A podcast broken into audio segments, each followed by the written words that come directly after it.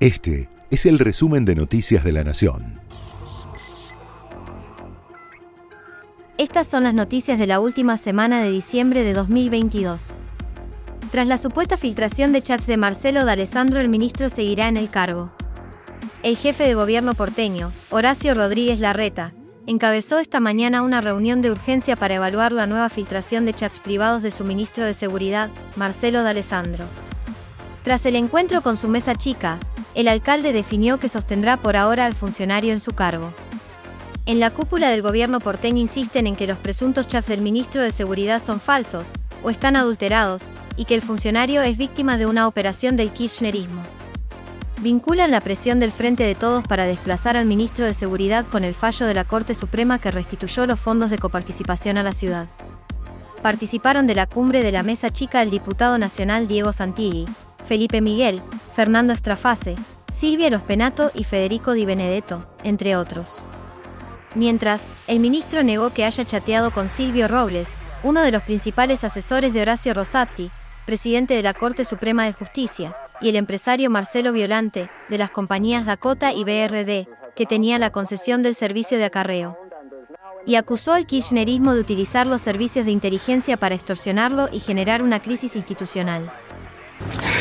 Bueno, la verdad que una vez más el kirchnerismo, eh, ante la desesperación, porque esto pasó ya hace 20 días cuando se conoció el fallo eh, contra la vicepresidente de la Nación, también utilizaron la misma metodología de las operaciones eh, de inteligencia, que la verdad son como grupos de tareas ni siquiera vistos en la peor época de la dictadura.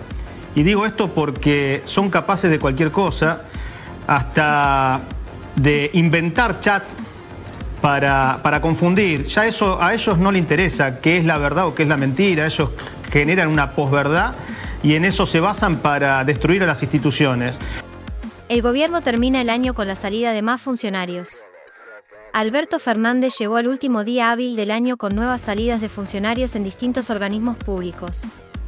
Victoria Donda de Linari, Félix Kraus, de la Oficina Anticorrupción, y Rodolfo Gabrieli, de la Casa de la Moneda. Los tres casos son aislados y obedecieron a motivaciones muy distintas, aunque todos obligan al presidente y a sus ministros a pensar en nombres para los sucesores que lo acompañarán en el último año de su gestión. Victoria Donda publicó una carta en la que aseguró que fue ella quien decidió renunciar y esgrimió distintos motivos. Con duras críticas a Fernández, dijo que tenía desilusión con el gobierno de hace tiempo, y planteó disidencias con muchas de las decisiones que se toman de una parte del Ejecutivo. En el caso de Kraus, quien estaba al frente de la Oficina Anticorrupción, la versión que dieron en la Casa Rosada es que se alejó porque se le terminaba su licencia en el Ministerio Público Fiscal, aunque desde dicha entidad lo desmintieron. En el área económica, y por una decisión que corrió por parte del ministro de Economía, Sergio Massa, fue desplazado Gabrieli, presidente de la Casa de la Moneda. Según confirmaron fuentes cercanas al Ministerio de Economía, Massa no estaba conforme con el balance anual de la sociedad del Estado. Enero llega con aumentos. Los combustibles tendrán un incremento de 4% y las tarifas del transporte público en el AMBA subirán un 40%. La suba para los combustibles estaba prevista para la segunda quincena de enero, pero al cierre de la semana se tomó la decisión de postergarla tres meses. Luz y gas continúan con incrementos de acuerdo a los esquemas de segmentación y quita de subsidios. También subirá la tarifa de agua, alquileres, la medicina prepaga, el monotributo y habrá un aumento para las empleadas domésticas. Se prorrogan hasta febrero las recetas digitales para pacientes crónicos. Luego de que muchas personas se quejaran tras la decisión del Ministerio de Salud de dejar sin validez las fotos de las recetas y órdenes médicas enviadas por mail o WhatsApp desde el lunes, la cartera emitió un comunicado en donde señaló que para aquellos con tratamientos crónicos se mantendrá la modalidad previa hasta el 28 de febrero. Así se refería la diputada Graciela Ocaña respecto al tema en La Nación Más. Esto demuestra lo que es este gobierno, ¿no?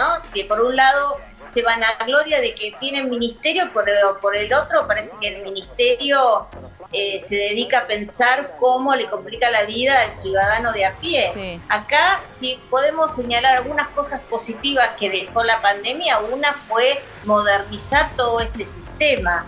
eh, que habilita a que a vos recibas eh, una receta y que puedas, incluso con estudios, puedas adquirir el medicamento y te lo puedan dispensar y por otro lado puedas llevar adelante el estudio. Esto ha facilitado enormemente en un momento donde hay un cuello de botella eh, enorme en todo el sistema sanitario. La provincia de Buenos Aires adherirá al Scoring Nacional de Manejo. Empezará a regir en 90 días.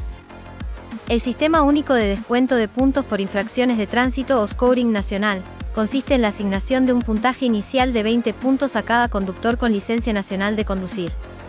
Al cometer una o varias infracciones de tránsito, los mismos se van descontando según el tipo de falta que realice el conductor, siendo el máximo 20 puntos y el mínimo un punto. La iniciativa se estableció a principios de mayo de este año y ya fue implementada en Santa Cruz, Jujuy, Misiones, Catamarca, La Rioja y Tucumán. La provincia de Buenos Aires fue la última en adherirse. En tanto que la ciudad de Buenos Aires cuenta con su propio sistema de descuento de puntos por infracciones de tránsito desde 2009, y dijeron que no tienen planeado sumarse al sistema nacional. El último adiós a Pelé. Será un velorio de 24 horas, procesión y el entierro en el cementerio más alto del mundo, elegido por él. El lunes 2 de enero el Estadio del Santos abrirá sus puertas por 24 horas para que los fanáticos puedan despedir al ídolo. Luego, el cortejo transitará las calles de la ciudad y pasará por la puerta de la casa de Celeste, la madre de Pelé. Pelé murió a los 82 años en San Pablo, luego de convivir durante meses con un cáncer de colon que lo obligó a realizar un extenso tratamiento.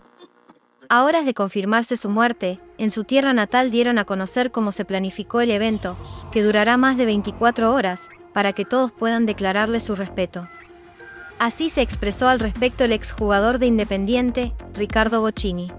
Y lo recuerdo como para mí el jugador más completo que yo vi dentro de una cancha de fútbol y un ídolo de todos nosotros, lo que lo vimos jugar desde chico, un ídolo mundial, ¿no? Porque él eh, no solo trascendió ahí en Brasil, sino en todo el mundo por todo lo que hizo eh, en una cancha de fútbol. La AFA oficializó la Supercopa Argentina entre Boca y Racing. Se jugará el 20 de enero en Abu Dhabi. El Sinaí llega como el bicampeón del fútbol local, mientras que la Academia se quedó con el trofeo de campeones.